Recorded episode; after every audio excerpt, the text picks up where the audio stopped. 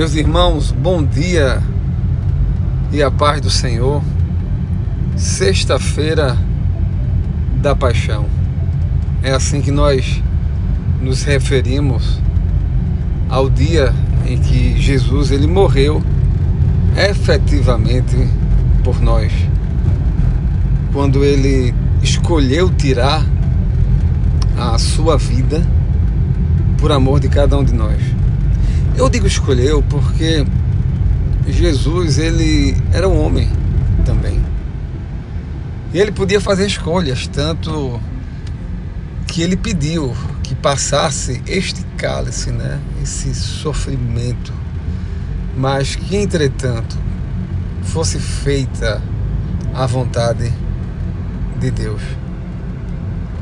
Nesse ato nós podemos enxergar não compreender, viu, mas enxergar o tamanho do sacrifício feito por Cristo na cruz, sem me conhecer, sem lhe conhecer, unicamente por amor.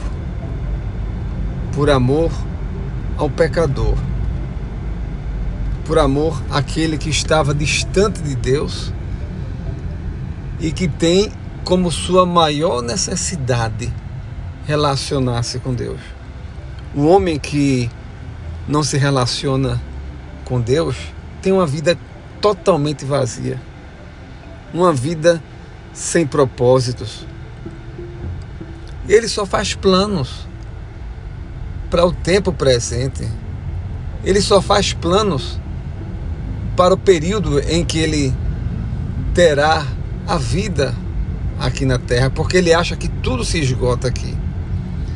E quando nós fazemos planos achando que tudo se esgota aqui, nós deixamos de investir naquilo que é o mais importante e que o apóstolo Paulo falava que era o invisível, as coisas invisíveis, as coisas espirituais.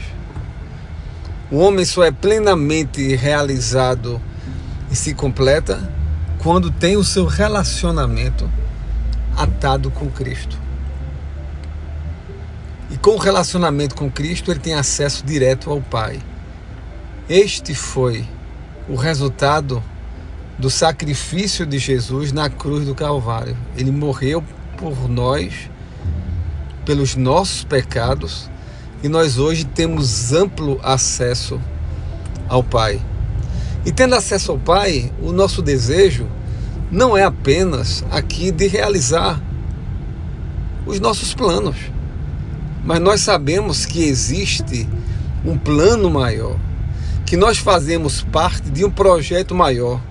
Aí com isso, nós continuamos a nossa vida aqui na Terra não apenas com uma perspectiva limitada, mas sabendo que uma vida eterna nos está reservada. Que essa sexta-feira da paixão sirva para você compreender que Deus lhe amou mesmo sem você conhecê-lo. Deus lhe amou mesmo sem você dar um passo em sua direção. O amor de Deus é incondicional. Se ele deu e fez a coisa mais difícil para um pai, que é entregar o seu filho em sacrifício, certamente com ele também lhe considerar todas as demais coisas. Foi o que o apóstolo Paulo falou. Deus deu o que era mais valioso para todos nós, que foi o seu filho. Logo as outras coisas, todas elas, nos serão acrescentadas. Que Deus abençoe a sua vida. Que Deus abençoe esse dia. Que sirva para a sua reflexão, para a glória dele.